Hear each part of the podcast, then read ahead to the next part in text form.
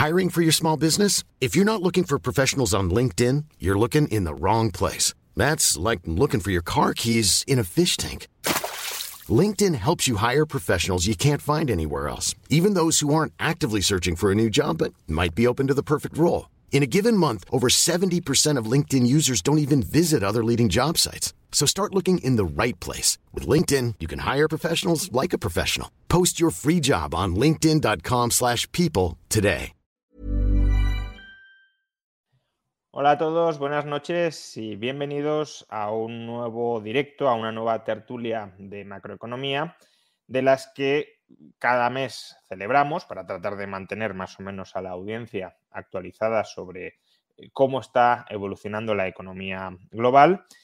Y recordad, siempre eh, lo recuerdo cuando, cuando empezamos estos eh, directos, estas tertulias, que se trata de un evento posibilitado, apadrinado por IG, broker británico, em, que ya digo, mes tras mes mm, se ha tomado la, molestia y el interés de impulsar estas tertulias y que, bueno, eh, ofrece servicios de, broker y tenéis eh, toda la información que, podáis necesitar para consultar si sus comisiones son competitivas, si sus servicios son interesantes, en el enlace de la caja de descripción de este, de esta tertulia. Os animo, por tanto, a que como mínimo lo visitéis y os informéis. Eh, como muestra de agradecimiento, eh, por supuesto la mía la tiene, pero también espero que si disfrutáis de esta tertulia que ellos posibilitan, eh, la vuestra.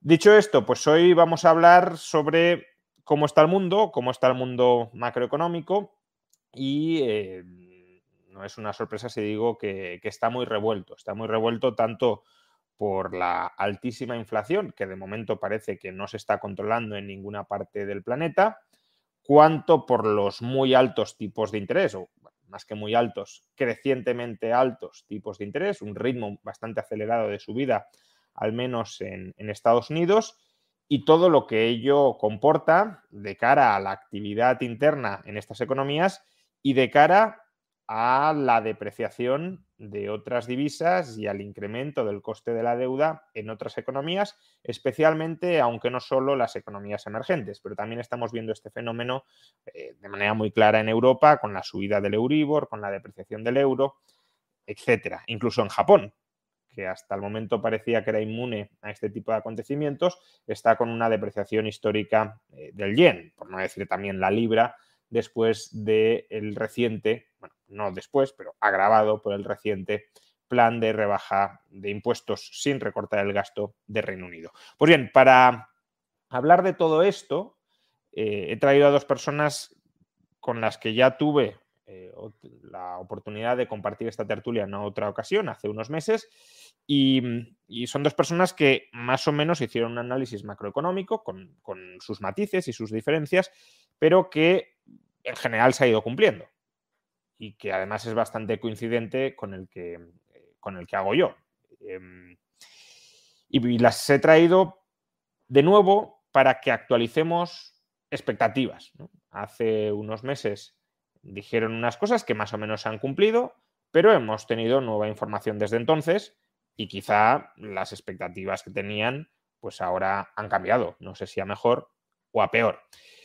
¿Quiénes son estas dos personas? Pues eh, por un lado, Daniel Fernández, a quien traemos eh, todos los meses para comentar la actualidad macroeconómica. Eh, tiene, Dani, eh, siempre lo comento, canal de YouTube y os invito a que lo visitéis y os suscribáis si os interesa los temas que trata, que son bastante similares a los que trataremos en esta tertulia. Y si os gusta lo que expone, que entiendo que sí, porque siempre tiene muy buenas referencias y muy buenos comentarios. Buenas noches, Dani. ¿Qué tal, Juan? Pues nada, oye, como siempre, gracias, gracias por invitarme. Eh, Dani es eh, profesor de economía en la Universidad Francisco Marroquín, economía en la eh, Universidad Francisco Marroquín, que es Olaf Dirkmaat, con mucha luz al análisis de la coyuntura. Me está dando algún fallo internet, pero creo que ya está solucionado o espero que esté solucionado. Buenas noches, Olaf, ¿qué tal? Gracias, Juan. Mucho, muchas gracias por la invitación y es un gusto estar eh, con ustedes compartiendo este tema. Bueno, pues vamos a, vamos a comenzar. Em, La inflación está desatada en todo el mundo.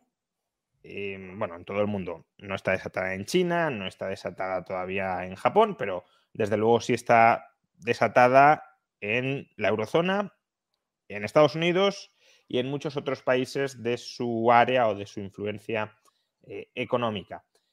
Em, hace unos meses, Dani tenía una perspectiva bastante más inflacionista de cómo podían evolucionar las cosas y Olaf pensaba que eh, íbamos a entrar en recesión y esto parece que pues cada vez sí se está cumpliendo más, pero al mismo tiempo temías que la inflación se convirtiera en deflación precisamente por esta, por esta recesión.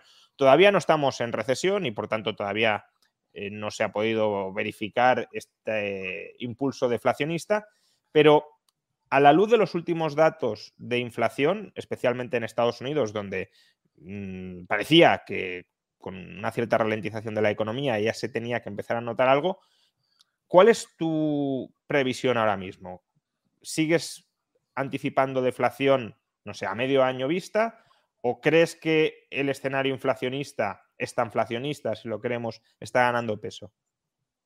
Depende un poco de la perspectiva, ¿no? En Estados Unidos, yo creo que si vemos los datos de cerca, mes a mes, eh, creo que sí está indicando algún tipo de inicio, algún inicio de una reducción en la inflación. Entonces, por ejemplo, ¿qué estamos viendo? Pues estamos viendo un precio de petróleo que ya está en 80 dólares por barril y vinimos de 120. Incluso el precio del gas, que obviamente es un tema sensible en Europa, pues ya está bajando también. Muchos otros commodities también están bajando. Para mí, esto ya es un primer indicador de que efectivamente la recesión se está haciendo presente y que como resultado, em, eh, al menos los, los incrementos en los precios de commodities están pues eh, bajando. Y, en ese sentido, en Estados Unidos claramente se ve eh, esto también en los datos mes a mes y también en, por ejemplo, el índice de precios de producción o de productores. Por el otro lado, Europa es un poco diferente y, aquí podemos agregar tal vez, Juan, lo que está pasando con la política monetaria. Como todos los bancos centrales en el mundo tienen que reaccionar ante los problemas inflacionarios, pues vemos unos más agresivos que otros y vemos una revalorización del dólar completo y eso obviamente pues va a encarecer pues muchas importaciones en Europa y al final también puede eh, eh, tener un impacto en la tasa de inflación en Europa, no tanto en Estados Unidos. Entonces, por eso, ¿desde qué perspectiva? Em, Dani, ¿tú has actualizado expectativas? Em, sí, sobre todo, bueno, eh, sobre todo para Estados Unidos. Un poco lo que estaba comentando Olaf por ejemplo, ya en, términos de, IPC, de, índice de precios al consumidor, ya podemos ver que el componente de energía, no en Europa, pero sí en Estados Unidos, está tirando, está tirando hacia abajo del índice. Si vemos el índice de precios de producción es todavía más interesante porque lleva ya dos meses en contracción en Estados Unidos. Todavía en el año, o sea, todavía en comparación con el año pasado está un 15% por arriba, pero en Europa está un 30% por arriba. Y, esto es lo interesante otra vez, en el mes a mes, dos meses seguidos consecutivos de caídas. ¿Qué quiere decir esto? Yo creo que esto lo que quiere decir es que está anticipando quizá la situación que estaba anticipando antes Olaf, la de que viene una deflación o al menos, desde luego, claramente ya la, inflación creo que va a desaparecer, sobre todo en el área dólar o, o, monedas muy vinculadas al dólar, principalmente por política monetaria restrictiva en los dos grandes ámbitos que pueden hacer política monetaria restrictiva los bancos centrales, que son subiendo tipos y haciendo ventas de activos en la, en la, economía. Por los dos lados son política monetaria restrictiva y por los dos lados está, están moviendo los tipos de interés, tanto a corto como a largo plazo, de manera bastante, bastante fuerte. Entonces, creo que eh, desde ese lado no hay mucha duda. ¿En Europa se está haciendo política monetaria restrictiva? Pues más o menos. Por un lado sí, se están subiendo tipos, pero por otro lado se dijo que se iban a hacer ventas de activos y se empezaron a hacer ventas de activos pero ya han parado de hacer ventas de activos y de hecho lo que están haciendo ahora creo que es algo complicadísimo en el medio y largo plazo que puede dañar muchísimo al euro, que es hacer compras de activos problemáticos, sur de Europa, con déficits fiscales brutales, entre ellos España, pero sobre todo Italia, y hacer ventas de activos de lugares fiscalmente bastante solventes o responsables, como son Alemania o Holanda. Entonces, creo que la composición de activos del Banco Central a medio y largo plazo es lo que implica una subida o caída del precio de la moneda y muchos creo que ya lo están adelantando los problemas del euro, básicamente haciendo ventas masivas de euros en, la, en, la, en, pues los mercados de, divisas. Entonces, yo creo que se está divorciando el mundo. Yo creo que el mundo dólar, vamos a ver una, bueno, ya estamos viendo una apreciación del dólar contra todo, pero vamos, en principio, también contra los bienes de consumo, que hasta ahora no, no estaba ocurriendo. Y el mundo euro creo que va, a seguir en esta senda al menos un tiempo más, o al menos hasta que cambie la política monetaria en esta senda inflacionaria. Comentabais que la inflación se está frenando en Estados Unidos, sin embargo, el último dato que conocimos eh, de agosto sentó como un jarro de agua fría, sobre todo desde mi punto de vista, porque la inflación subyacente intermensual fue un dato muy malo, fue del 0,6%, que anualizado nos, nos ubicaría por encima del 7%, es decir, más de la inflación subyacente interanual que tenemos ahora, que está en el 6,3%. Entonces, ¿cómo encaja este mal dato de inflación subyacente, porque comentaba Dani y también Olaf, que bueno, las materias primas, los precios de la energía, eh, pues ya están cayendo, ya se están corrigiendo, pero claro, es que ahora mismo la inflación en Estados Unidos no tiene un origen principalmente ni en la energía ni en las importaciones. Hoy mismo también he visto un, eh, gráfico de, del coste de los contenedores que está ya más bajo que antes de, la pandemia. Entonces, todos estos cuellos de botella que nos decían que era el origen de la inflación, pues se están solucionando y, si ese fuera el único origen de la inflación, deberíamos estar viendo que efectivamente, pues de la misma manera que subió por esto, ahora debería estar cayendo o al menos dejando de subir con mucha fuerza, pero esto todavía no se está manifestando dentro de la economía. Entonces, eh, primero, ¿cómo encaja este mal dato de agosto en, vuestro comentario? Y, dos, si hay una cierta inercia inflacionista en Estados Unidos, como la puede haber, el peaje que van a tener que pagar para romper esa inercia inflacionista es una recesión. Sí, yo, creo que lo que está pasando y tal vez puede explicar ese tipo de, datos, aunque siempre es la duda, ¿no? Si, si estamos viendo información, si este último dato del, de mes a mes es, es ruido o es información, pero asumiendo que sea información, lo que yo veo es que obviamente en el estímulo fiscal todavía de la pandemia, que ya hemos comentado que era una barbaridad, pues mucho fue eh, realmente depositado en, los bancos estadounidenses. De hecho, los depósitos, si analizamos el crecimiento de los depósitos bancarios durante el 2020, 2021 y pues este año, están todos subiendo muchísimo. Entonces, ahorita, en los últimos meses, vemos por primera vez que eso se está reduciendo y eso podría contradecir mi tesis. Entonces, déjame explicar un poco. Si todo el dinero que fue creado y que fue, digamos, eh, a través de la deuda pública entregado a los ciudadanos en Estados Unidos, lo que puede pasar es que ese dinero que fue depositado en los bancos, pues puede terminar circulando en la economía. ¿Qué estamos viendo? Pues muchas familias que tienen este aprieto financiero que realmente por el incremento del costo de vida, pues tienen que sacar lo que tienen en el banco y tienen que ponerlo en uso. Y creo que eso lo estamos viendo también desde el punto de vista de las tasas de interés.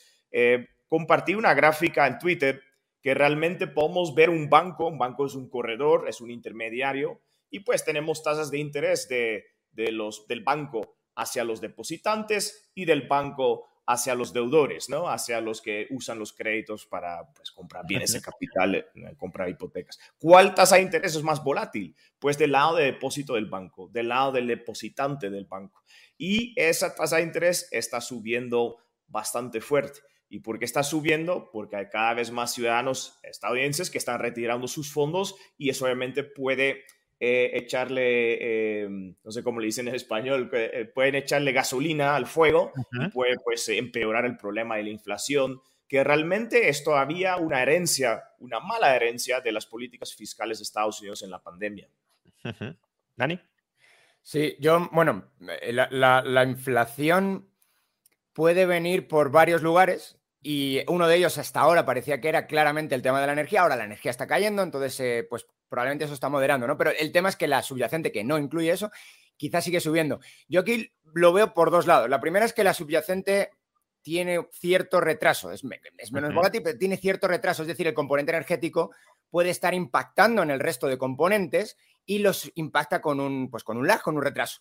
Yo creo que esa es la principal explicación. No, quiero decir que lo que está diciendo Olaf esté mal, ni, mucho menos puede haber varias vías de, que todo esto, de todo esto que, está ocurriendo ahora mismo. Y, y la otra, que creo que también es muy importante, es cómo suponemos que los incrementos de precios en diferentes lugares afectan a las empresas.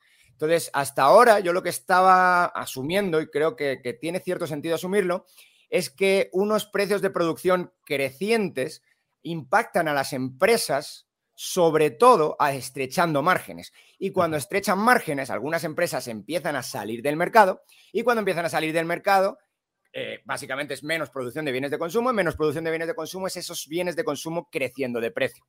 Creo que esta es, esta es una de las principales vías, además, que implican que los movimientos de precio, tal y como estaban ocurriendo, generen movimientos también recesionarios en la economía, márgenes estrechándose, actividad cayendo. Entonces, creo, creo que esta todavía está encima de la mesa y creo que esto explica en parte, eh, pues, pues tanto los movimientos recesionarios, como digo, como los movimientos inflacionarios. Ahora bien, como digo, tienen cierto retraso tanto en su tanto en, en, cómo se mueve del precio de producción al precio de consumo, pero cuando pasa lo contrario, bajadas de precio de producción, también tiene cierto retraso hasta que el aumento de márgenes genera un incremento de, nueva actividad económica que podría no ocurrir en medio y largo plazo porque, por otro lado, están subiendo muy rápido las tasas de interés y una subida de tasas de interés es de facto una caída de actividad económica, también por la vía de, bueno, que solo sea costo de oportunidad y rentabilidad de cualquier tipo de, inversión. Entonces, creo que estos lags y estos, eh, y movimientos divergentes entre diferentes tipos de precios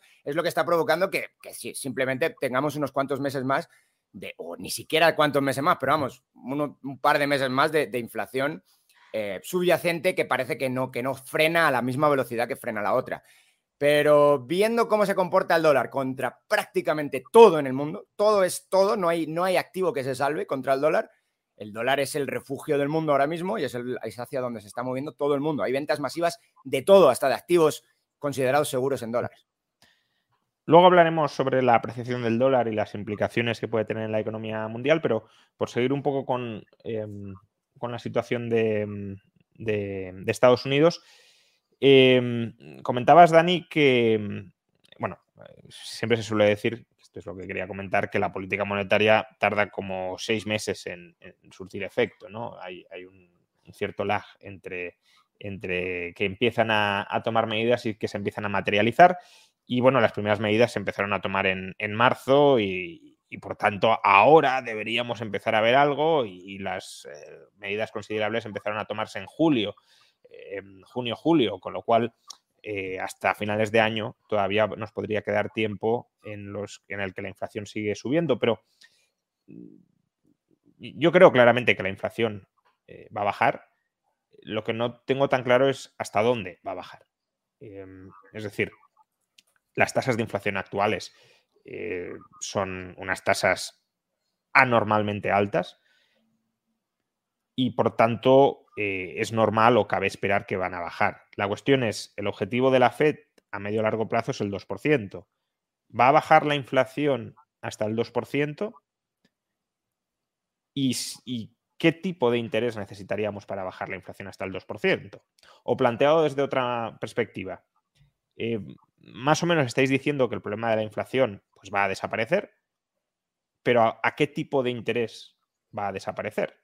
Porque que no haya inflación no significa que los tipos vayan a volver al 1% o al 0%. A lo mejor se tienen que quedar estancados en el 4 o en el 5%. Y eso, claro, tiene repercusiones sobre la economía. Es decir, ¿cuál es vuestra perspectiva sobre cuál va a ser la inflación a medio plazo? Vale, no del 8, pero ¿va a volver al 2?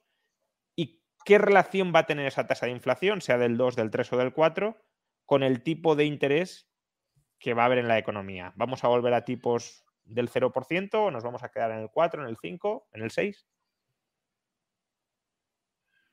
Pues eh, yo muy corto, pero no, creo, no, no, no pretendo tener la capacidad de predecir el futuro exacto, si, si no Sí, no, por supuesto. No, pero más, o menos, más o menos la orientación, ¿no? Si vamos a una deflación de bajos tipos de interés como la que estuvo vigente hasta 2019 o eh, vamos a un entorno de, eh, inflación, con cierta tensión inflacionista potencial y, moderada por tipos de interés altos. Sí, más, más alto que lo, lo, estamos acostumbrados desde hace años. Yo creo que aquí si estudiamos un poco la historia y estudiamos eh, ciclos anteriores, yo creo que puede ir muy rápido, es decir, puede repetirse la situación muy rápidamente. Podemos ir de una tasa de inflación de 10% fácilmente a 0%.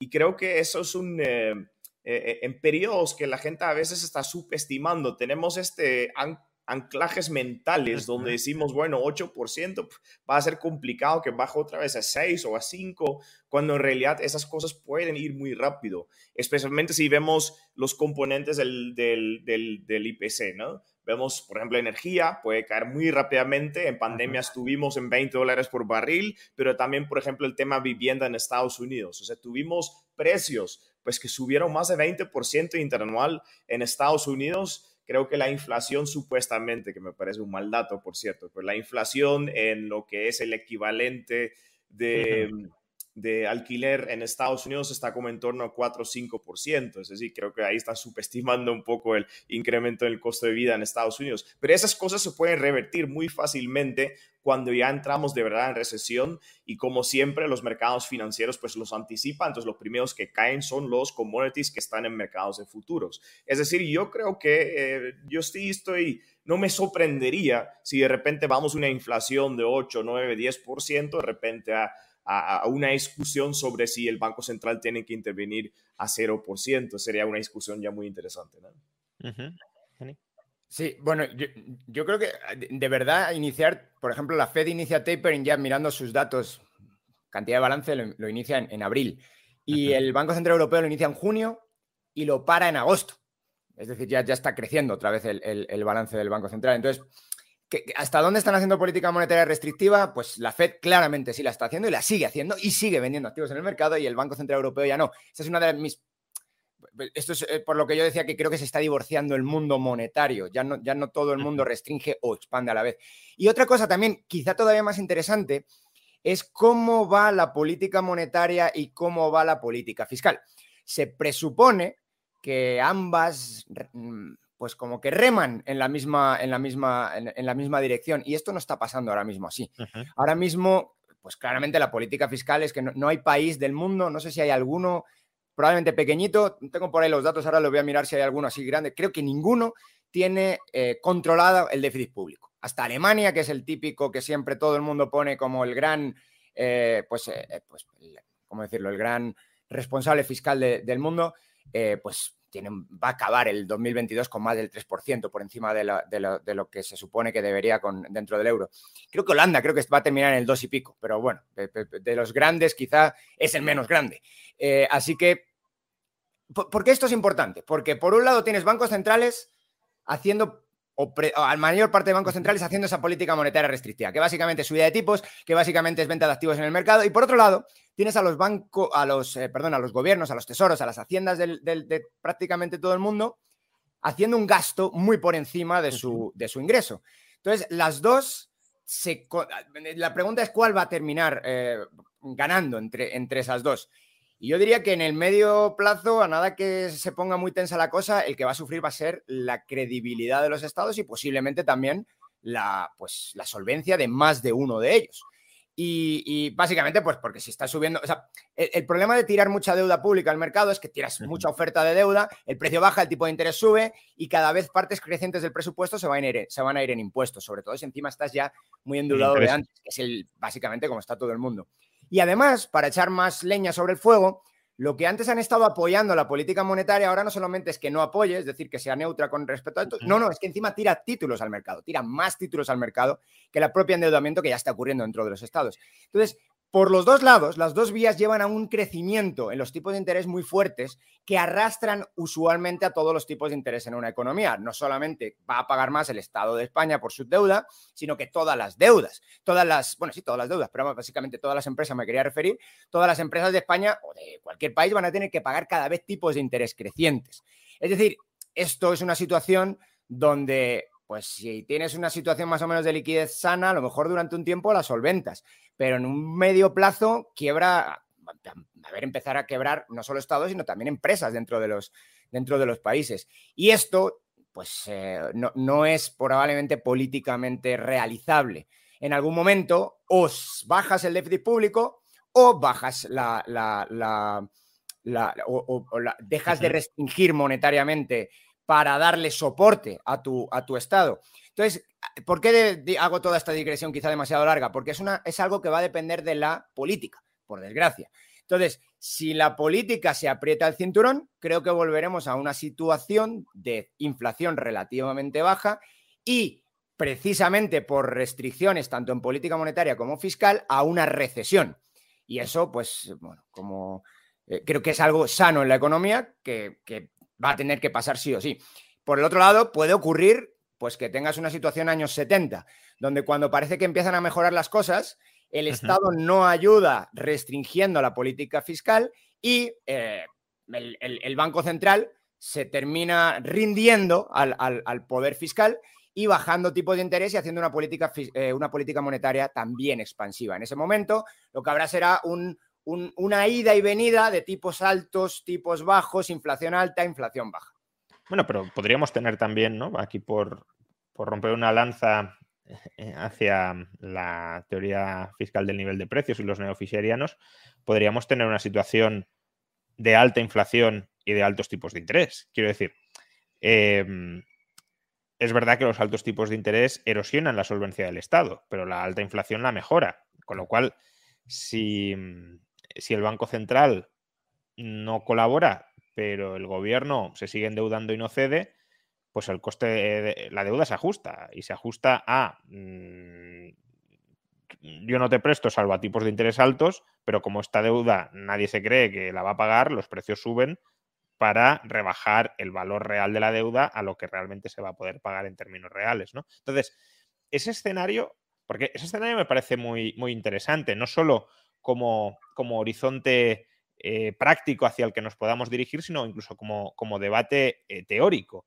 Eh, Tyler Cowen escribió hace poco un artículo en Bloomberg diciendo, em, yo pronostico que la inflación en un año va a bajar mucho y eso demostrará que al final quien manda es la política monetaria, porque efectivamente la política fiscal no está ayudando, la política monetaria sí se está endureciendo, y si baja la inflación es que la política monetaria ha tenido éxito. Pero el, escenario o el melón que habría Dani es un melón donde los gobiernos, especialmente en, Europa, ya veremos en Estados Unidos después de las midterm que sucede, pero en Europa no, no, no, quieren apretarse el cinturón significativamente. Y en ese caso, lo que podríamos tener, si la teoría fiscal del nivel de precios tiene razón, es que en Europa se mantiene una tasa de, inflación alta, que es la forma de ir amortizando el, endeudamiento creciente, por mucho que el Banco Central colabore o no colabore. Es verdad que en Europa la situación es más complicada porque no hay un tesoro único, pero al final tienes a la Comisión Europea, tienes planes de, préstamos entre estados detrás. Eh, el Banco Central Europeo probablemente termine eh, ayudando también a, a, transmitir todo eso. Entonces, no sé cómo veis esa de factible esa posibilidad. Es decir, que la inflación persista a medio largo plazo porque después de la pandemia hemos entrado en una era donde los gobiernos ya no quieren colaborar con la política fiscal, ya no quieren apretarse el cinturón, ya no quieren volver a la austeridad de la década anterior y lo que quieren es seguir gastando más de lo que ingresan y ese déficit se paga con inflación. Yo creo que hay un apreto cinturón un poco eh, forzado, ¿no? Forzoso. Creo que el Banco Central ahí tiene un papel importante. Si pensamos que en muchos países el Estado, el, gasto público representa una parte muy amplio eh, de las economías europeas, por ejemplo, y vemos que, por ejemplo, el pago de intereses y el pago de la deuda pública típicamente está como cerca a 10% del... Eh, de todo el dinero recaudado, de, todo el presupuesto público, pues en la medida que suben las tasas, eh, efectivamente cada vez mayor parte del presupuesto público va destinado a pago de intereses y entonces hay como un aprieto como automático en ese sentido eh, eh, que restringe tal vez el gasto en consumo, el gasto presente que puede al final reducir un poco la presión inflacionaria también. En un país como emergente, ¿no? Como en Guatemala, pues es fácil llegar ya a 20% y eso con tasas de interés muy bajas. Si volvemos solo a los niveles de hace 10 años, hace 20 años, en cuanto a las tasas de interés sobre la deuda pública,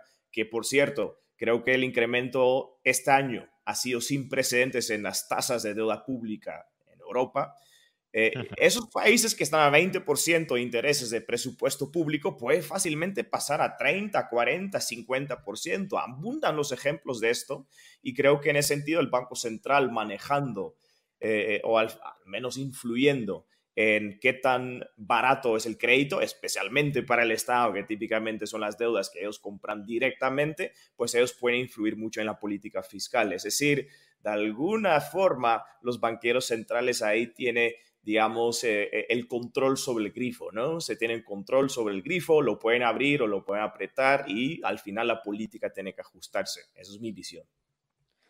Pero si me lo permites, es una visión que presupone que la política quiere ajustarse a su restricción presupuestaria.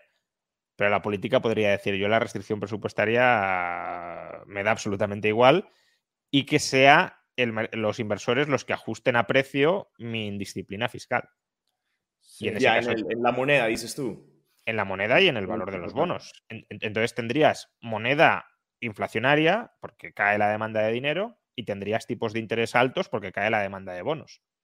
Sí, la pregunta es por dónde vas a hacer la... o sea, si no te ajustas, haces un default. Y la pregunta es por dónde viene el default. Si viene por la inflación o viene por la o viene por, por, quiebra ya real, ¿no? Quiebra ya. ¿Es un default o.?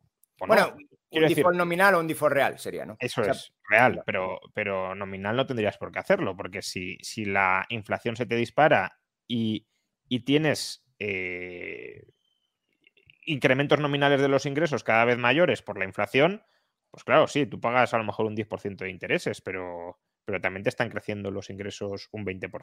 Quiero decir, eh, en Argentina tienes tipos del 80% y la inflación también en el 80%. Y, bueno, pues eh, si no tuviesen que hacer pagos en dólares, podrían seguir así indefinidamente.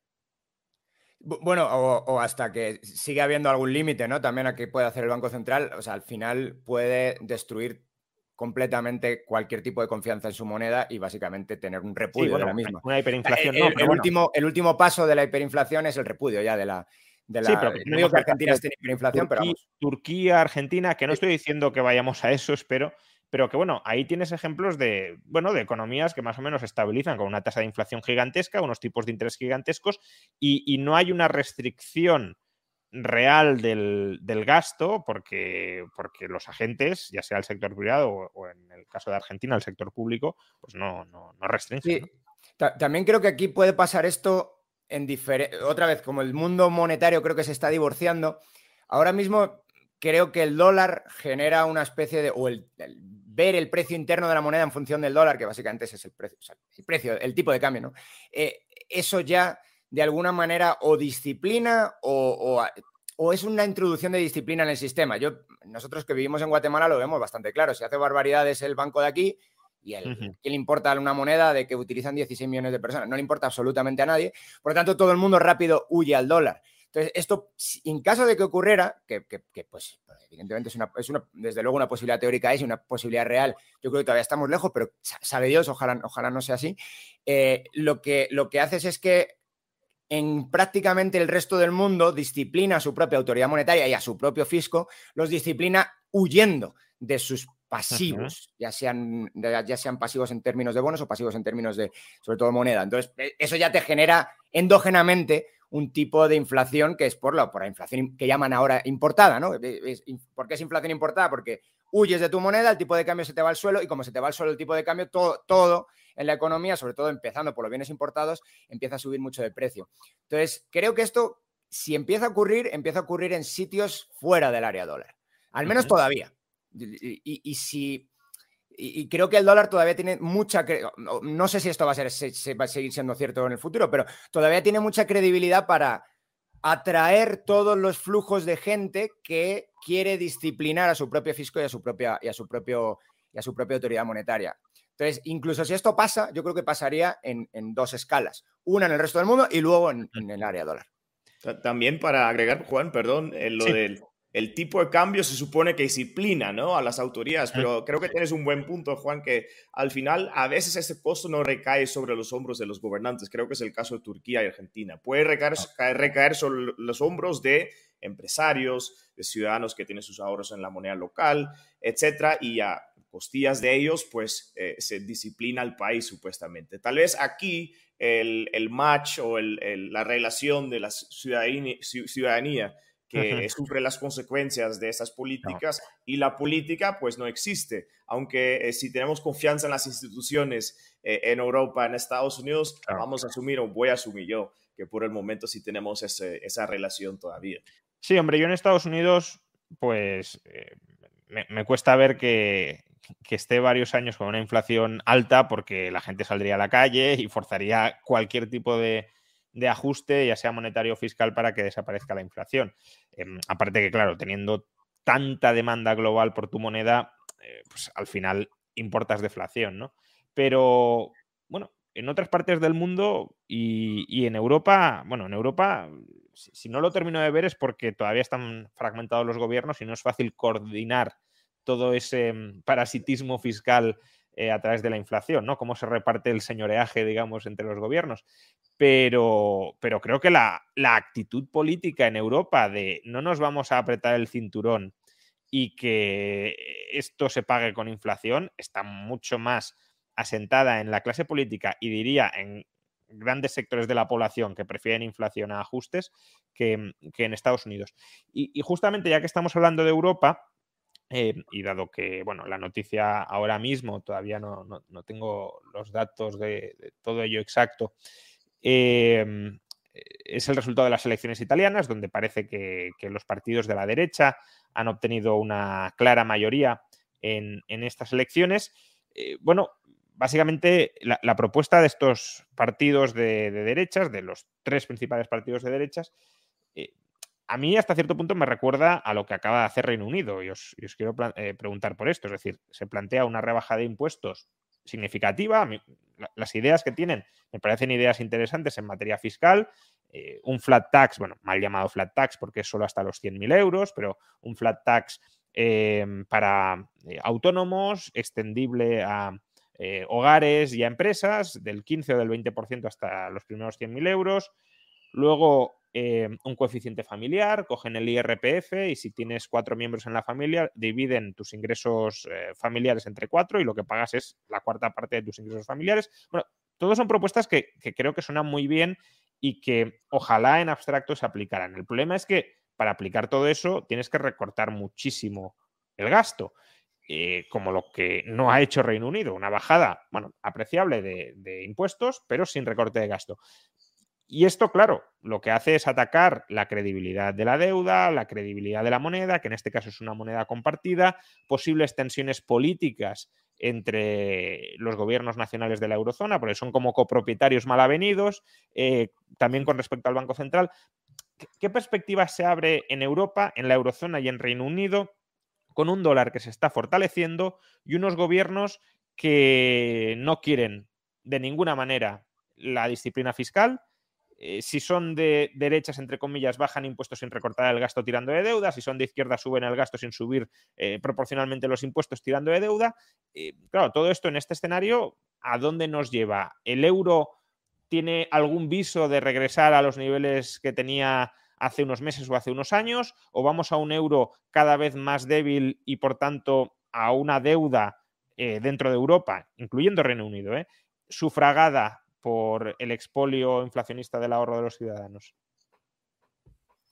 Pues yo, yo creo que la deuda pública, eh, a ver, las crisis de deuda pública, que definitivamente yo creo que estamos eh, en camino a una crisis de deuda pública, yo no creo que sea eh, posible en, digamos, prácticamente todos los países del mundo. Es decir, va a ocurrir en algunos países. Ya sabemos, 2011 pues ocurrió en los países del periférico, que eran bastantes, pero eh, al final era un movimiento eh, sur-norte.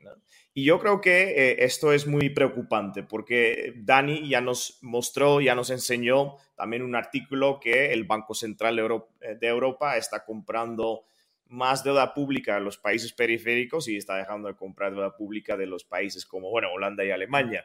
Y eso significa que vamos a politizar aún más el Banco Central Europeo y creo que no puede acabar bien eh, eh, todo esto. Es más, en la medida que se politiza, también vimos las declaraciones de los eh, gobernantes, a veces no electos, como la presidenta de la Unión Europea, que dice, saben, y yo soy izquierda, no, lo dicen, pero yo soy izquierda y no me usan los de la derecha. Entonces, ¿cómo podemos disciplinar a los gobiernos de derecha, como por ejemplo que probablemente va a quedar en, el gobierno italiano, pues a través de la política monetaria. ¿sí?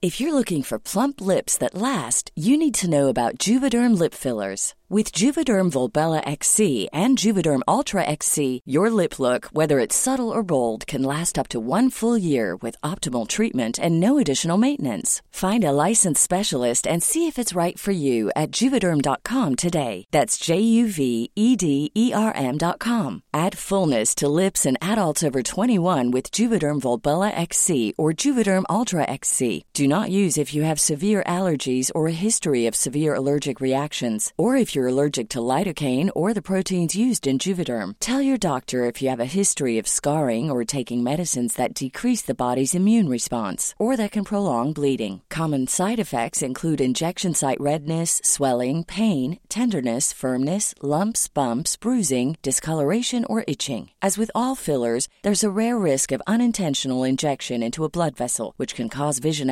abnormalities, blindness, stroke, temporary scabs, or scarring. For full important safety information, visit juvederm.com. Imagine the softest sheets you've ever felt. Now imagine them getting even softer over time. That's what you'll feel with Bowl and Branch's organic cotton sheets. In a recent customer survey, 96% replied that Bowl and Branch sheets get softer with every wash. Start getting your best night's sleep in these sheets that get softer and softer for years to come. Try their sheets with a 30-night guarantee. Plus, get 15% off your first order at bowlandbranch.com. Code BUTTERY. Exclusions apply. See site for details. I'm Sandra, and I'm just the professional your small business was looking for. But you didn't hire me because you didn't use LinkedIn jobs. LinkedIn has professionals you can't find anywhere else, including those who aren't actively looking for a new job but might be open to the perfect role, like me. In a given month, over 70% of LinkedIn users don't visit other leading job sites. So if you're not looking on LinkedIn, you'll miss out on great candidates like Sandra. Start hiring professionals like a professional. Post your free job on linkedin.com/people today. Es decir, claro, yo voy a seguir comprando toda pública española, italiana, la que, la que fuera, pero si juegas según eh, eh, mis indicaciones. Es decir, eh, eh, si tengo un partido que es, aunque sabemos que tal vez Meloni no quiere salir de la Unión, no quiere salir de la eurozona, pero hay un sentimiento ahí anti-europeo, anti-Unión anti Europea, que para evitar otro Brexit, que van a usar la herramienta de la política monetaria para presionar a estos, a estos gobiernos. Y eso me preocupa mucho. Ya tenemos un Banco Central hiper, súper politizado y yo creo que vamos en los próximos años a una hiperpolitización del Banco Central, donde vamos a ver esos choques. Y creo que también al final un, un, una población europea que, que, ya está un poco harta, ¿no? Con el constructivismo, con eh, eh, los tecnócratas, con eh, la idea de que eh, los movimientos verdes, los de identidad, pues todo al final se junta en un enojo general popular y yo creo que esto va a acabar también con, con, con noticias muy malas para el Banco Central. Pero mientras tanto vamos a tener esta, esta lucha. Básicamente porque, claro, es que eh, con esto de los tecnócratas eh, llevamos 15 años, básicamente de gobiernos sobreendeudados, eh, Banco Central que interviene pero que no debería intervenir tanto, eh, y, seguimos en las mismas. Es decir, eh, los problemas de deuda de Italia son los problemas de deuda de Italia, los problemas de deuda de España son los problemas de deuda de España. Eh, quizá Portugal ha hecho algo los deberes, Irlanda desde luego ha hecho los deberes, eh, pero Francia también sigue con problemas, quizá no tan acusados por muchas otras cuestiones, pero entonces, claro, yo entiendo que desde la perspectiva española e italiana ahora digan otra vez los ajustes, pero sí, estuvimos hace cinco o seis años con ajustes eh, en Italia o en Grecia, incluso con gobiernos tecnocráticos desde Bruselas, y supuestamente todo esto ya debería haber acabado y ahora debemos volver a empezar. Pero claro, efectivamente, si tienes eh, un banco central que se dedica a hacer política permanentemente, ya lo hemos dicho muchas veces, el banco central más politizado de la historia de Europa, eh, el presidente o la presidenta ex ministra de Economía de, de, Sarkozy, el vicepresidente, ex ministro de Economía de Rajoy, pues vamos, es que has colocado a, a, al gabinete de parte de, de, los gobiernos nacionales al frente del Banco Central Europeo, pues eh, claro, eh, desde, desde estos países también se ve como un ataque político externo, ¿no? Es decir, ¿tú por qué me tienes que, chantajear? Al final, y, ya termino, eh, esto que decía Bruno, Bruno Leoni en otro ámbito, pero em, hemos de dejarnos gobernar por las leyes para no, dejar, para no ser gobernados por los hombres, pues aquí lo vemos con claridad, ¿no? Se han saltado el pacto de estabilidad y crecimiento eh, a la torera, no han cumplido, por tanto, las leyes que se autoimpusieron y ahora lo que tenemos es un gobierno de la arbitrariedad de los hombres. El Banco Central Europeo diciendo, venga, un poquito más o un poquito menos. Y el otro, no, no, no, pero yo quiero que sea un poquito menos, no un poquito más. Y eso, claro, de cara a la credibilidad de la moneda, creo que no ayuda mucho. Bueno, no solamente de cara, o sea, de cara a la, credibilidad, y también de cara a Alemania ha estado muchos años con tipos de interés negativos y era algo que no terminábamos de comprender los economistas. ¿Cómo puede haber tipos de interés negativos? Y es que cuando el Banco Central Europeo, hasta ahora, esto, esto ha cambiado, es, es, un cambio brutal y mucho más importante de lo que parece. Hasta ahora, hasta, vamos, hasta junio de este mismo año, de 2022, las compras o ventas que hacía el Banco Central Europeo de títulos en el mercado pretendían ser simétricas con relación al tamaño de la economía, que al final es el tamaño de la, de la, de la, de la o, aproximadamente el tamaño del capital en el Banco Central Europeo de los diferentes países, se hacían esas compras o esas ventas en función de lo grande o pequeñas que eran las economías. Si España es el 15% de la economía, pues hacía el 15% de compras. Si España es el 12, pues el 12. Bueno, no me acuerdo exactamente cuántos son los porcentajes. Y si Alemania es el 20, pues el 20. Y esto, en un principio, aunque generaba ya gravísimos problemas, desde luego, al menos le generaba algunos beneficios también a todos aquellos que decían, bueno, Pongamos a Draghi, que es claramente el sur de Europa, ¿no? el, representante del sur de Europa, pongamos a Draghi del presidente del Banco Central, entonces ayudemos más, hagamos una política monetaria muy expansiva para ayudar a los estados más endeudados. Sí, y eso provocaba como, efecto colateral que al hacer simétricas las compras, generaras tipos de interés negativos en los sitios que realmente eran responsables fiscalmente. Ahora no va a pasar eso.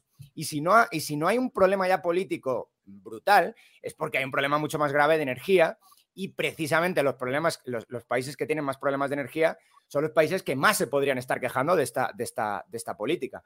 Por lo tanto, de momento creo que están callados, pero vamos, esto va a durar dos días. En algún momento la crisis energética se va a solucionar, pues la guerra acabará, sabe Dios cómo acabará, pero los problemas de suministro de energía o, se hará una política energética más, más pues, pues, pues, pues más racional, que no lo creo, o simplemente pues se volverá a depender de, de algunas energías poco, bueno, al día lo hemos hablado hasta alguna ¿no? De, energía renovable solar y eólica que vas a tener que, consumir gas y pues te suministrará alguien el gas con centrales de regasificación o, lo que sea. Pero en cualquier caso, esto pasará. Y si pasa, cuando pase, va a haber un jaleo político, yo creo que de índole bastante, bastante importante, porque ya no hay beneficios en la política monetaria, ya no hay ningún tipo de beneficio en la política monetaria para el norte de Europa. Entonces, ahora mismo creo que, que se van a quejar. Y luego, Francia, Italia, todo lo que estabas diciendo, es que, claro, es que Italia está con un déficit público de un 6% del PIB.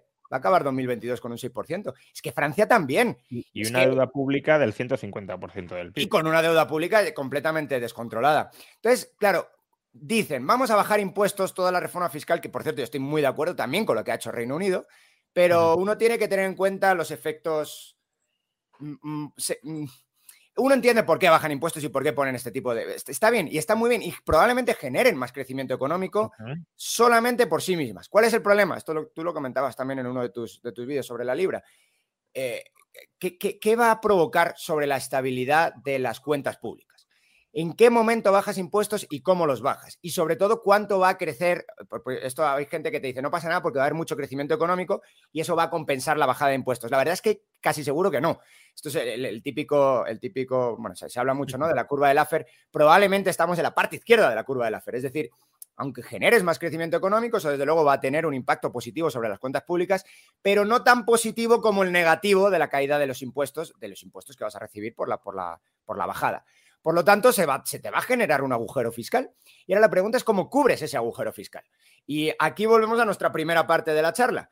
Si tengo un agujero fiscal, pues lo tengo que, y estoy bajando impuestos, claramente ya tengo una, ya tengo, eh, eh, mi declaración de intenciones no es que voy a subir luego los impuestos, sino que en principio esto quiero que dure en el tiempo y que los impuestos sean bajos para que fomente el crecimiento económico y todo esto está muy bien.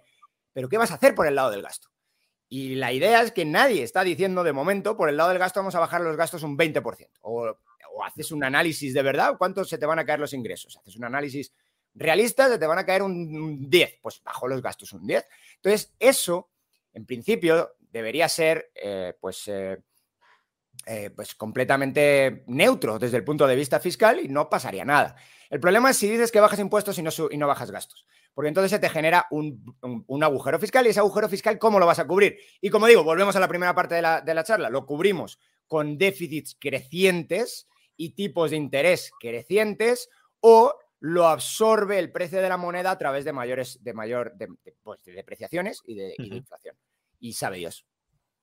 Tal es, Juan, perdón, el, el, las leyes que, me, que mencionaste ahorita me recordó al Tratado Maastricht, ¿no? Que al final fue firmado y dice claramente que no puede haber ayuda estatal de un Estado dentro de la Unión a otro Estado dentro de la Unión.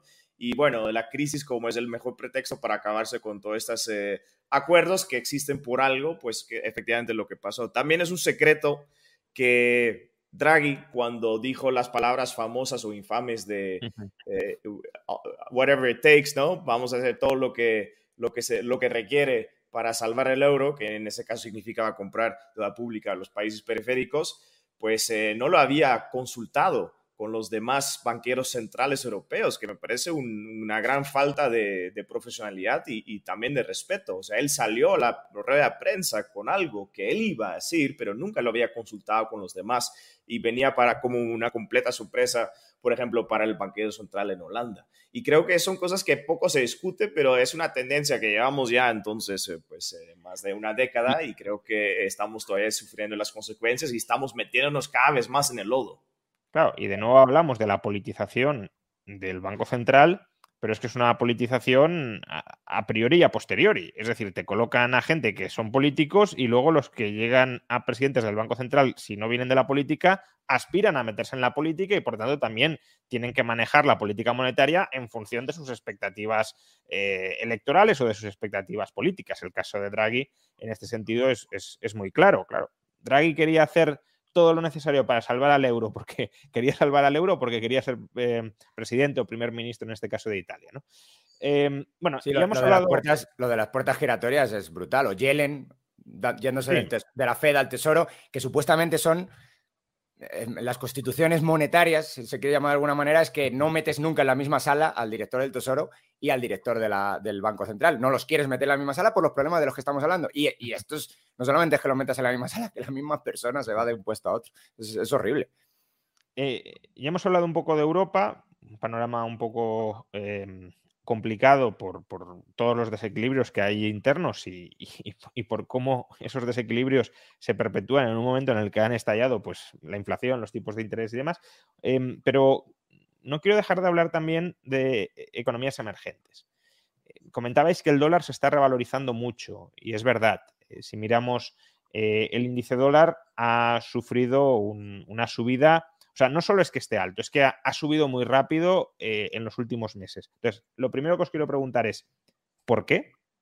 Eh, mucha gente esto lo, ve contraintuitivo. Si Estados Unidos tiene una inflación tan alta, el dólar debería estar depreciándose, no apreciándose. La inflación es que la moneda vale menos, porque si la moneda vale menos se está apreciando frente a otras monedas, eh, que bueno, esto podría ser porque otras monedas se deprecian más, pero aún así Em, por qué el dólar está actuando como refugio, qué temen los mercados para que busquen el dólar, en el dólar un refugio, porque no creo que busquen un refugio porque esperen que la inflación vaya, bueno, a lo mejor sí, no lo sé, pero que porque la inflación vaya a dejar de existir en muy corto plazo, buscarán un refugio por otras cuestiones, cuáles son esas cuestiones, y luego ese contexto cambiario de un dólar caro eh, vinculado a tipos de interés altos en Estados Unidos, lo que significa es escasez global de dólares. Pues si hay una escasez global de dólares, siendo el dólar eh, no solo moneda de reserva, sino también medio de pago para, saldar muchas deudas y, muchas eh, posiciones de interendeudamiento, ¿qué puede pasar? ¿Qué puede pasar en el conjunto del planeta y, y, en particular en economías emergentes tan expuestas al dólar? O sea, primero, ¿por qué el dólar se está apreciando tanto? Ya, dale, Dan. No, no, no. Eh, como estás empezando tú, o bueno, si quieres, lo, que tú quieras. Pues yo digo que en el margen lo que importa al final son los flujos de capital en los países emergentes que buscan dónde, dónde pueden tener mejor seguridad y rendimiento. Entonces, típicamente las tasas de interés sobre deudas equivalentes en dólares son un poco más altos en mercados emergentes. ¿Qué pasa cuando empiezan a subir las tasas en Estados Unidos? Pues para qué voy a tener mi dinero allá, probablemente un banco más frágil, con menos seguridades que en Estados Unidos. Entonces lo termino cambiando a Estados Unidos. Eso y también por parte de los bancos centrales de los países emergentes, realmente no había tanta liquidación o tanta venta de reservas. De hecho, aquí estamos en, Centroamérica, le puedo asegurar que eh, este se está apreciando el dólar también contra el supuestamente eh, muy estable quetzal y vemos que las autoridades pues no actúan han actuado durante años comprando y acumulando reservas a través de compras de mercado abierto y ahorita cuando toca vender esas mismas reservas para defender el tipo de cambio, pues no lo están haciendo. Y creo que es una tendencia general en, los mercados emergentes. ¿Por, qué no están vendiendo reservas? ¿Se, esperan a venderlas en un momento más crítico o por qué razón? Yo creo que todavía no, no, hay presión pública, ¿no? Generalmente en esos países para que hagan la venta no hay una, un entendimiento directo sobre el tipo de cambio y cómo le afecta a las vías de las personas. Y típicamente son países que exportan mucho, que exportan muchos commodities. Entonces, eh, eh, claro, en, momentos de, de, precios altos para los commodities, pues eh, ingresas muchos dólares al país y cuando esos precios caen, pues ingresas menos dólares al país y eso hace que aprecie el dólar en esos mercados. Eso, por ejemplo, el, el ejemplo de Colombia, ¿no? Que típicamente tiene un peso muy volátil contra el, dólar y sufre mucho en esos, eh, en esos contextos. Pero la venta de reservas no se hizo porque típicamente en esos países los exportadores tienen em, una influencia bastante eh, fuerte en la política monetaria y ahí siempre existen los debates del tipo de cambio competitivo, que significa básicamente tener un tipo de cambio débil y, por lo mismo veo que mm, las autoridades no les gusta actuar para defender el tipo de cambio. Claro, cuando hay una presión, eh, eh, digamos, de eh, una moneda que está apreciando, pues están encantados de hacer política monetaria para estabilizar el tipo de cambio, acumulando reservas, pero cuando toca al revés y cuando hay una, tendencia a depreciación, pues no actúan con el mismo rigor, ¿no? Creo que sí puede pasar, vamos a tener una divergencia entre diferentes países, pero esos son los factores principales. Eh, aquí en Latinoamérica, por ejemplo, no tenemos un ciclo económico per se, tenemos el ciclo económico de Estados Unidos importado a los países latinoamericanos, típicamente a través del dólar y típicamente a través de las exportaciones de materia prima.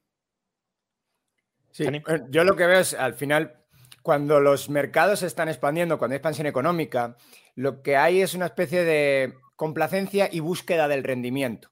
Entonces, los, los flujos de capital, que es lo que estaba comentando Olaf, que importa mucho para, determinar el precio de la moneda nacional en comparación con el dólar, eh, esas monedas tienden a tener una al menos una tendencia hacia la estabilización contra el dólar. Mínimo estabilización, a veces incluso apreciación.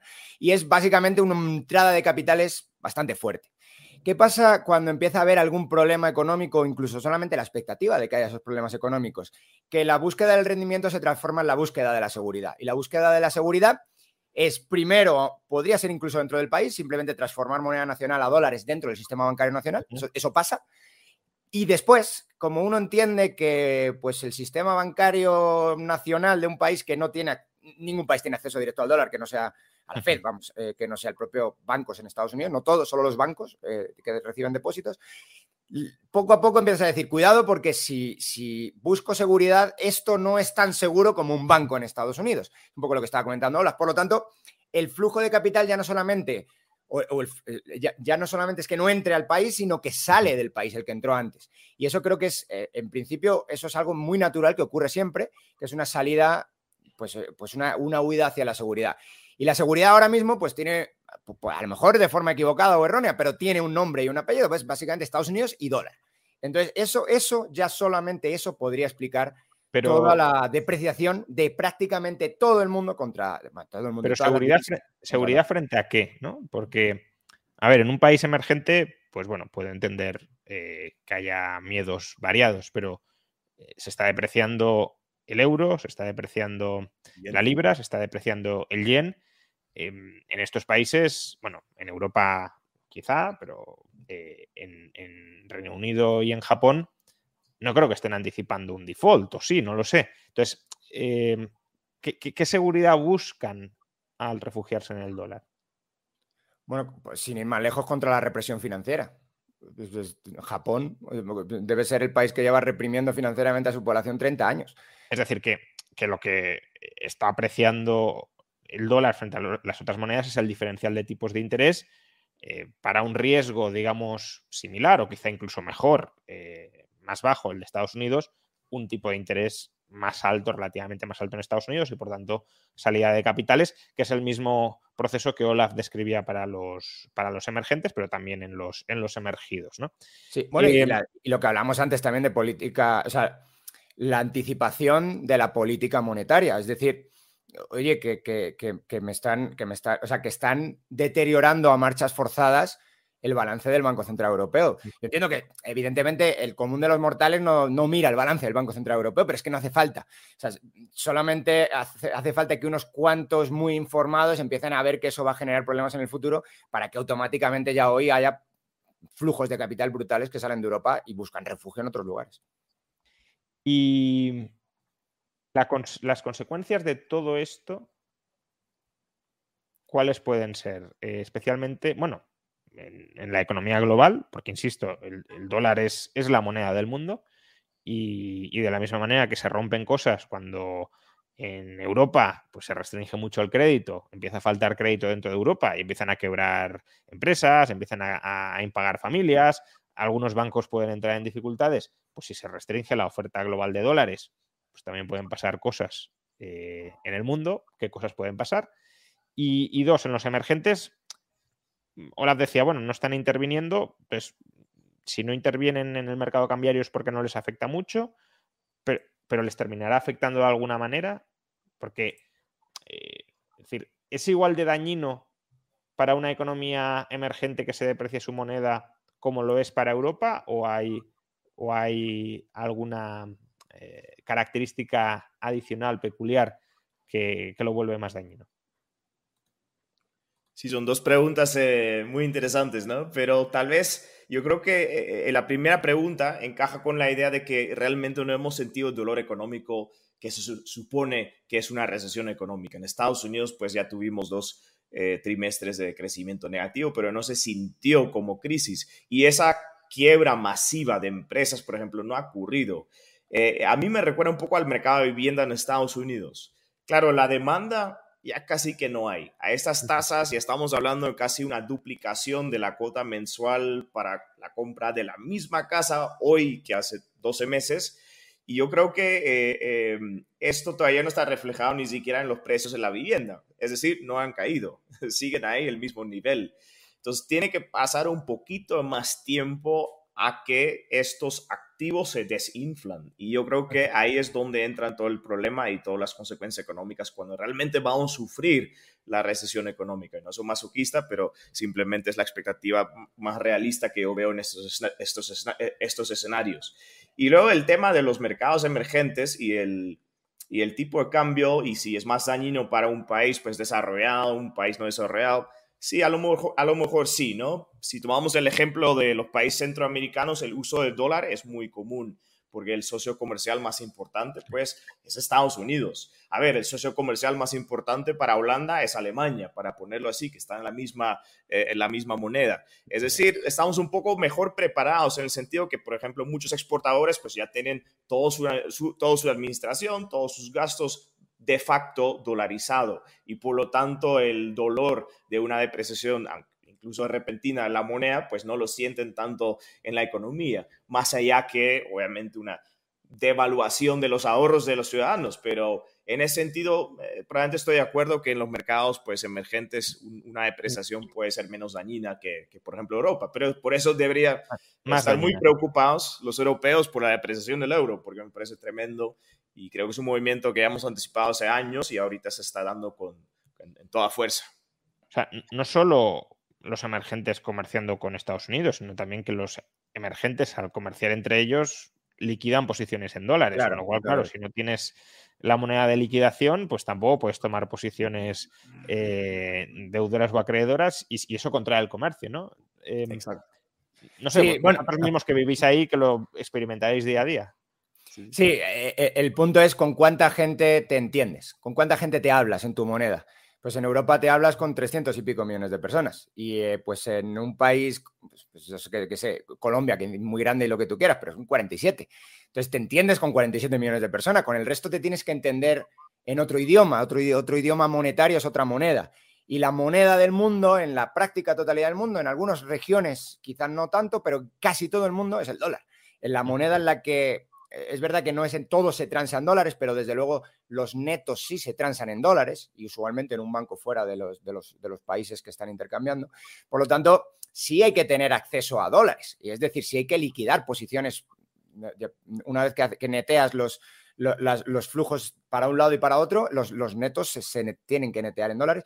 Y eso en Europa no pasa los netos se netean en euros. Es decir, los netos se netean, parece un trabalenguas esto. Pero bueno, el diferencial entre flujos entre Alemania y Holanda se, netean en, los propios euros y son euros que el propio Banco Central Europeo tiene capacidad de, crear, que puede ser una ventaja en el sentido de que, bueno, a lo mejor las transacciones siguen ocurriendo, puede ser una desventaja, desde luego, desde el punto de vista de a, largo plazo, si se puede o no se puede apreciar el euro, que creo que, creo que eso, eso lo genera. Entonces, desde ese punto de vista, las, las, monedas se deprecian más rápido en los países emergentes que en Europa, porque la gente sabe que esto puede ocurrir muy rápidamente que se queden sin, el, sin la capacidad de transar con el, con el exterior. Entonces, ¿cómo, ¿cómo te proteges frente a esa capacidad? Pues rápidamente sales, sales más rápido, anticipas antes cualquier problema de la moneda nacional y entonces se genera una depreciación más rápida en las monedas nacionales que en el euro. Veamos que el euro está año con, en un año está al 16% de, de caída contra, contra el dólar, que es una barbaridad. Y a veces, esto también es súper interesante, se, habla de inflación importada. En, Europa se está hablando ahora mucho de esto. Y, la gente dice, bueno, es inflación importada por la energía. Bueno, sí, es verdad, es inflación importada por la energía, pero cuidado, porque también es inflación importada por la depreciación de la moneda. Se deprecia la moneda y automáticamente, pues yo qué sé, conseguir un litro de gasolina, que no se produce, se produce poco en, Europa, se refina poco también, eh, se produce muy poco en general. O sea, tienes que importar energía, eh, la compras en dólares. Y si la compras en dólares, te empieza a salir mucho más caro comprarla en esos dólares. Entonces, si la depreciación tiene un origen fiscal, el origen fiscal termina impactando en la energía y en los bienes importados, pero porque te estás depreciando tu propia moneda, estás destruyendo el poder adquisitivo de tu moneda. Entonces, eh, no, sé si, si, Sí, estoy diciendo que al final, cuidado porque la complacencia que, que, hablaba Olaf es complicada también, porque, bueno, no tienes, no tienes, no tienes un aprendizaje anterior, como sí hay en estos países, de cuidado porque si todo esto se empieza a, haber problemas, yo ya tengo una seguridad en forma de una moneda más transada mundialmente y más importante. Eso no existe en Europa ahora mismo. nadie tiene esta, creo, ni, ni siquiera gente financieramente más o menos desarrollada tiene esta, esto en la cabeza. Y ya para terminar, porque vamos eh, más de una hora eh, hablando, em, ¿cuál es vuestra perspectiva a medio plazo em, para Estados Unidos o para Europa? Em, ¿Vamos a recesión? Si es así, ¿cuán dura va a ser esa recesión? Es decir, mm, recesiones ha habido muchas en los últimos 50 años. No es lo mismo una recesión, no sé, como la de 2001 o la del 93 que otra como la de 2007-2008. ¿A qué tipo de recesión vamos? Em, va a ser no solo más o menos profunda, sino más o menos duradera. ¿Y cuál va a ser el margen que tengan los bancos centrales para actuar en esa recesión sin volver a disparar eh, la inflación? Sí, como dije, tal vez en Navidad ya como, sabes, eh, eh, ya estaríamos hablando de las presiones deflacionarias, creo yo, en las vacaciones navideñas. Y claramente vamos a estar, eh, vamos hacia una recesión. Lo que no hemos hablado hoy, Juan, y creo que es un tema importante que todos los que nos están viendo tienen que ver en los próximos pues 12 a 24 meses, es el tema de la política monetaria. Estamos por primera vez enfrentando una situación, bueno, por primera vez en más de 40 años, que las tasas de interés están subiendo y eso tiene graves consecuencias para el valor del respaldo que está en el balance de los bancos centrales. Vamos a tener una revalorización, es decir, una caída en el valor de mercado de todos esos instrumentos financieros con los cuales los bancos centrales tienen que realizar la política monetaria. Por años, eh, eh, eh, los bancos centrales han comprado no solo bonos a largo plazo, digamos a 10, 30 años, que pueden, que pueden perder fácilmente el 30% su valor de mercado, pero incluso obviamente los más arriesgados que han comprado acciones, que también se pueden revalorizar, revalorizar mucho más rápido y mucho más fuerte que esos 30%. Entonces, gran parte del respaldo de los bancos centrales, gran parte de las reservas de los bancos centrales van a perder eh, en valor, van a caer en valor, em, eh, en valor de mercado y eso significa que la capacidad de los bancos centrales en enfrentar los siguientes problemas va a ser más complicado también. En otras palabras, vamos a redescubrir ciertas lecciones de teoría monetaria que ya hemos olvidado tristemente por este mercado alcista de 40 años en renta fija. Y eh, eh, bueno, ahí yendo un poco a, la pregunta, yo creo que enfrentamos una situación complicada, pero también la pandemia nos mostró una cosa y nos mostró que todos los gobiernos solo saben de reaccionar de una forma ante una crisis y lo van a hacer otra vez. Es decir, cuando entramos en recesión, otra vez vamos a tener un estímulo fiscal brutal, vamos a tener mucho más activismo político, una políticas mucho más proactivas de estimular el gasto, etcétera, de rescatar lo que se puede rescatar, sean hogares, sean empresas, lo que fuera. Y yo creo que estamos mucho peor posicionados que en el 2008. Es decir, lo que yo espero, lo que yo creo que va a pasar es una crisis de la misma gravedad el 2008, solo que los gobiernos en cuanto a sus finanzas públicas están mucho peor posicionados y eso nos va a llevar a graves problemas porque vamos a tener bancos eh, eh, centrales que de alguna forma tienen que em, solventar las malas finanzas públicas de nuestros países, pero con un eh, entorno muy complicado, donde las reservas ya no valen lo mismo que antes. Entonces, yo, yo lo veo muy complicado para los próximos Hombre, pues una, crisis como la de 2008 no es poca cosa, quiero decir. Es, es una crisis, crisis de esa magnitud, se dice que hay una por siglo prácticamente, em, Gran Depresión y, 2007-2008. Si fuéramos a otra y además con, con mayor debilidad en, en, las cuentas públicas, pues sería un escenario bastante, bastante preocupante. ¿no? Estaba mirando ahora eh, un poco cómo están abriendo los mercados y, la verdad es que no, eh, no están abriendo demasiado bien. El, euro ya está por debajo de 0,97 dólares. Eh, Bitcoin está cayendo, lo cual también te indica algo de qué puede suceder ¿no? con, con la, bolsa bueno, que parece que las malas perspectivas que se intuían o que se materializaron el viernes, pues no terminan de, desaparecer de los mercados, quizá anticipando cada vez más lo que decía Olaf de, la recesión eh, de los próximos meses. Dani. Bueno, sobre si hay recesión o no, pues ya mucho debate sobre cuál es la definición de recesión y bueno, hay gente que se, que se, coge de un, clavo ardiendo para decir que no hay recesión. Eh, y, bueno, algunos indicadores todavía no han saltado, pero claro, a veces hay que decir, hay diferencias entre los indicadores adelantados y los atrasados. Yo creo que prácticamente todo indicador adelantado de recesión está en rojo, nos está diciendo, viene recesión. Uno de los que usualmente se considera de, ya de corto plazo, que son los PMIs, no se habían puesto muy feos hasta ahora, y ya están feos prácticamente en todas partes del mundo. El único gran país o gran economía que todavía no tiene los PMIs en negativo, en, contracción, indicando contracción, es India. Y sinceramente no sé por qué pasa esto. Pero básicamente el resto del mundo, eh, Europa, Estados Unidos, China, están todos, China después de haber abierto la economía otra vez con lo del COVID y todo, otra vez ahora está, están en, sin haber mm, pues metido a gente, encerrado a gente en el último mes, se volvieron ahora otra vez en, contracción. Entonces, eh, yo no creo que haya ya prácticamente solamente quizá el indicador laboral, es el único que todavía no se ha puesto feo en ninguna parte del mundo, es el, creo que es el único. Eh, y tampoco tiende a ser uno eh, adelantado.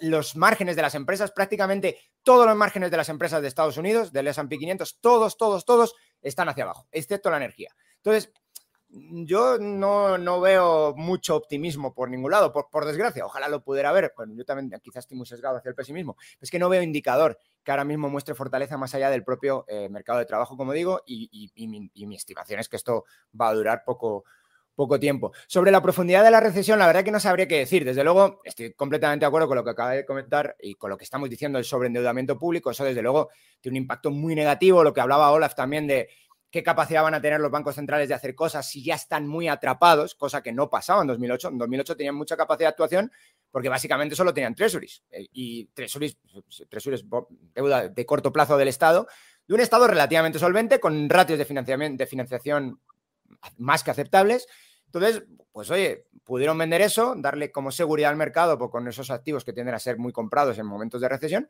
y comprar otras cosas. Tenían capacidad de actuación. el problema es que ahora no la tienen o, la tienen desde luego bastante más restringida. Es decir, ya están, ya han intervenido durante más de una década y ya están cargadísimos de un montón de activos que ahora valen mucho menos que antes.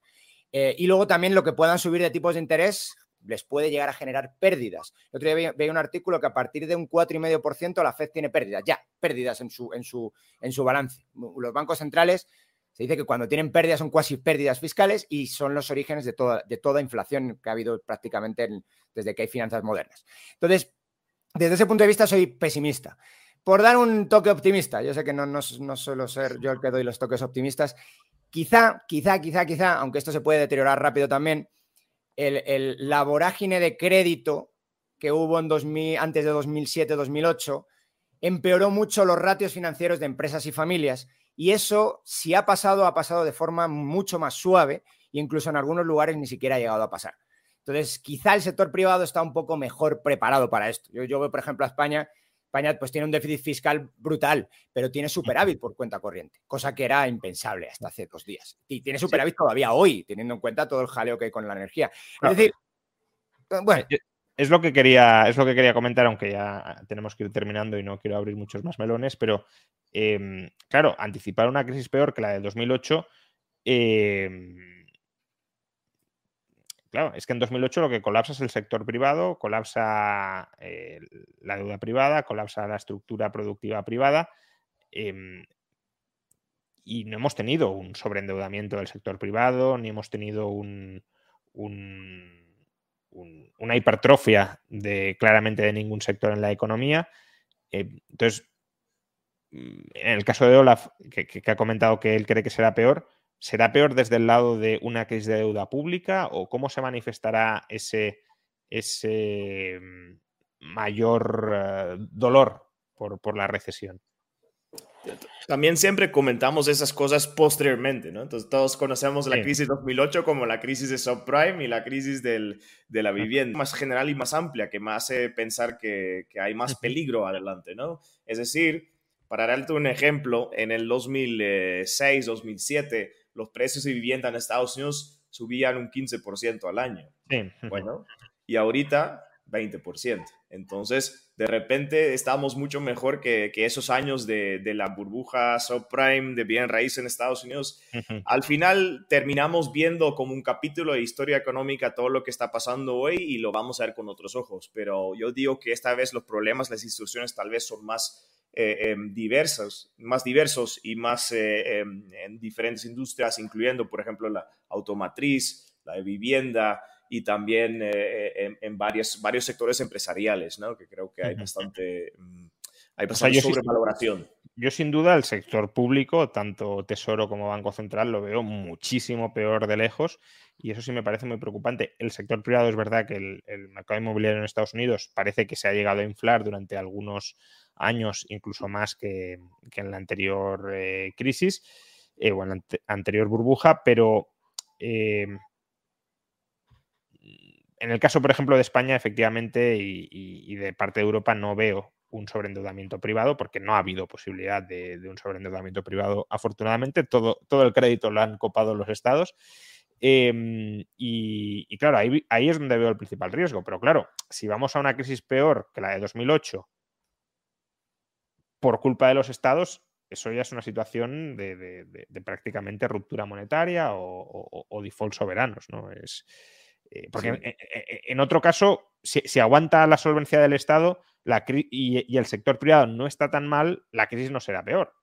Pero claro, si lo que descontamos es eh, problemas serios ya irresolubles hasta cierto punto en la salud de los estados, pues, pues es otro escenario bastante más preocupante, ¿no? Pero bueno, esto lo dejamos para, para otra tertulia que seguro que habrá ocasión de, seguir hablando y no de mm, buenas noticias. Eh, muchas gracias a los dos por esta hora y cuarto de, tertulia. Espero que mm, la audiencia haya disfrutado tanto como, como, he disfrutado yo, como probablemente hayáis eh, disfrutado vosotros y que hayamos aprendido entre todos un, un poquito sobre la situación en la que nos encontramos y a la que podemos ir. Muchas gracias, Dani. Eh, recordaos que tiene canal en YouTube y que si estáis interesados en análisis macroeconómico, eh, lo sigáis. Nos vemos el mes que viene. De hecho. Gracias, y Muchas gracias, Hola, fue un placer como siempre. Estamos en contacto. Gracias, muy amable. Un abrazo. Y nada, a todos los demás, pues muchas gracias por acompañarnos en, esta hora y cuarto.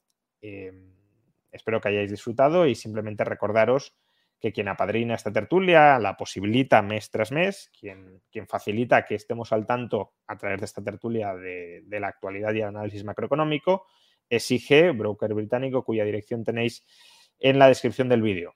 Visitadlo, informaros sobre él y si os interesa, pues operad a través de él y si no, obviamente, pues nada. Muchas gracias a todos y nos vemos, espero que esta misma semana con otros directos, por ejemplo, eh, el chat mensual que está pendiente y también la entrevista de la Universidad Francisco Marroquín. Nos vemos en unos días. Hasta nos vemos en unos días. Hasta nos vemos en unos días. Hasta nos vemos en unos días. Hasta nos vemos en unos días. Hasta nos vemos en unos días. Imagine the softest sheets you've ever felt. Now imagine them getting even softer over time. That's what you'll feel with Bowl and Branch's organic cotton sheets. In a recent customer survey, 96% replied that Bowl and Branch sheets get softer with every wash. Start getting your best night's sleep in these sheets that get softer and softer for years to come. Try their sheets with a 30-night guarantee. Plus, get 15% off your first order at bowlandbranch.com. Code BUTTERY. Exclusions apply. See site for details.